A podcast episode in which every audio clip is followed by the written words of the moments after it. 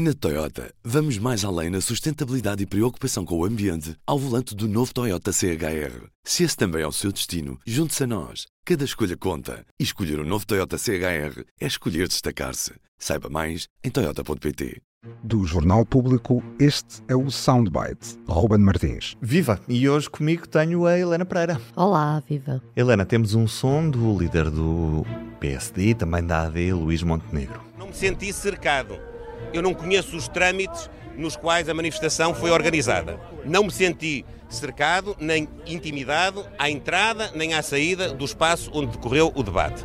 O protesto, a manifestação são legítimos, no caso até têm justificação, mas não devem ultrapassar os limites que deem tranquilidade e segurança pública. Tudo aquilo que ultrapassar os limites do cumprimento da lei, do cumprimento das regras, ainda por cima por profissionais que exercem em nome de todos nós a autoridade pública, não deve uh, acontecer. Helena, temos lei e ordem na AD ou foi o momento. Já ontem tínhamos falado, foi um dos momentos mais fracos do Luís Montenegro no debate, esta questão de não ter sabido reagir à manifestação dos polícias no Capitólio e, pelos vistos, dentro da própria AD há alguma discordância, não há uma voz unânime a falar sobre isto. Uh, sim, este, este som que acabámos de ouvir é de Luís Montenegro hoje, ou seja, depois de dormir sobre o assunto e questionado de novo sobre a manifestação que teve lugar ontem no Capitólio, a Luís Montenegro voltou a dizer que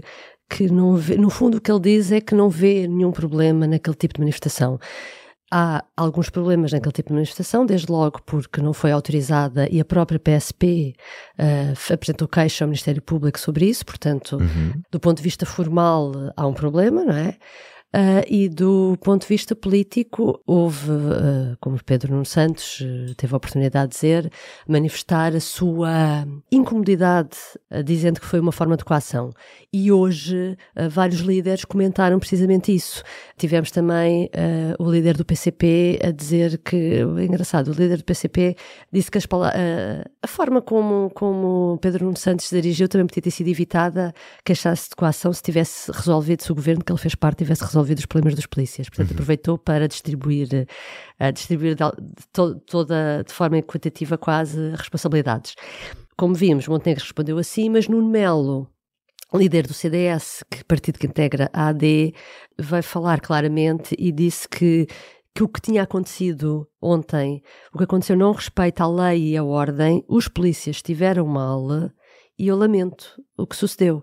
Estou a ler a, a, a, o comentário de Nuno Melo, que não podia ser mais claro, uh, e realmente em oposição àquilo que Montenegro uh, voltou a fazer, que foi desvalorizar o facto de estar a haver uma manifestação a poucos metros um, do, do Capitólio, onde estava a decorrer o debate e que se ouvia até. Horas depois, Montenegro continua sem perceber uh, o quão grave aquilo foi, é isso? Sim, e, e, e de certeza que teve a oportunidade de, de, falar com pessoas sobre isso e de... Mas estava a puxar para trás nas análises Sim. das televisões Não, é que, ao debate que, de ontem. O que, o que é que pode ter acontecido? Ou uh, ele realmente continua convencido disso, ou então, uma vez que teve aquela opinião continua agarrada a essa opinião e deixou que fosse outro partido da coligação, de modo assim a AD cobrir uh, quem gosta e quem não gosta da manifestação. É ótimo ter três partidos numa pois, coligação que dá para ter. Não sei, mas também dá, dá para ter essa. Dá para ter essa essa possibilidade.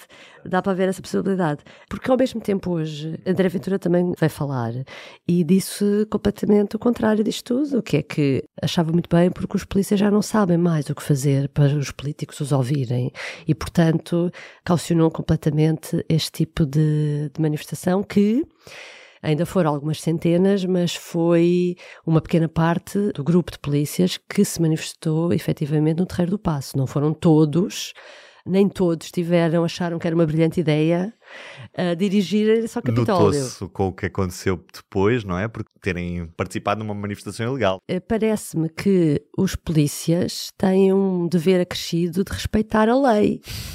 Parece-me a mim. E, portanto, acho estranho que Pronto, que Luís Montenegro continua a dizer uh, o que diz. Acabou por se safar Pedro Nuno Santos, diria com um lado mais, não é presidenciável, mas primeiro-ministriável, ao ponto de efetivamente ter dito que não negociava sobre coação e Eu- o que estava a acontecer Sim, ali e diria que, que- que- coação.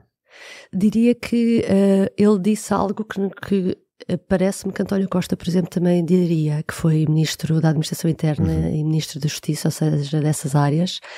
Ah, eu estaria, estou convencida que António Costa seria capaz de ter uma reação parecida, que é há determinadas áreas em que tu não podes transgredir ou não deves, Uhum. e à mínima, à mínima hum, transgressão, lá está, tem que se chamar a atenção para isso. Normalmente não é muito comum existirem protestos em tempo de campanha eleitoral, porque efetivamente não se sabe qual é que é o governo que, que vai surgir destas eleições e sem haver um governo em efetividade de funções também não há a capacidade de resolver os problemas e de forma imediata. O que vimos ou o que estamos a assistir com os polícias nesta campanha de 2024 é de certa forma inédito ou há outros casos semelhantes Uhum. nos últimos anos, Helena? É assim, no que diz respeito a polícias, é inédito. Ah, no que diz respeito a manifestações, isto realmente fez-me lembrar a campanha 2015, foi o fim, foi as primeiras eleições legislativas após os quatro anos de governo de Passos Coelho, quatro anos de troika e de políticas de austeridade em que houve cortes em vários setores.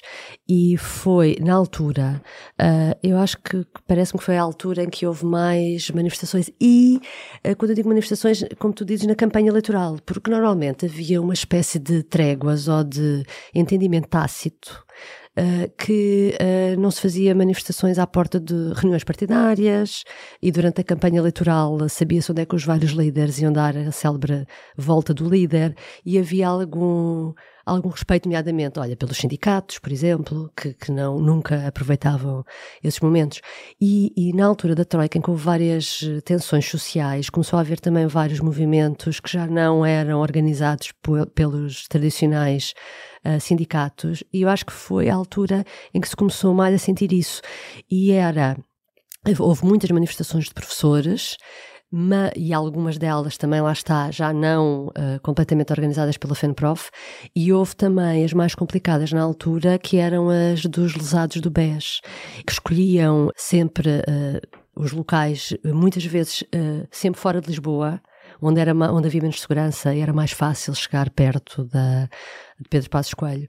E, e eram sempre, não eram muitas pessoas, mas eram ruidosas e, sobretudo, estavam muito desesperadas e confrontavam muitas vezes Pedro Passos Coelho. Aquilo foi ao ponto de quando hum, a PAF, na altura chamava-se PAF, a, a coligação PST-CDS, quando partiu para a campanha eleitoral, os próprios jornalistas que acompanhavam a campanha, só na véspera é que sabiam exatamente o sítio, sabia-se que ia ser naquele distrito, não é? Sabia-se por onde é que ele ia passar, mas não sabia ao certo as horas e o, o local, a rua, onde as coisas iam ocorrer, era muito em cima da hora. Para quê? Para que não aparecesse esse movimento.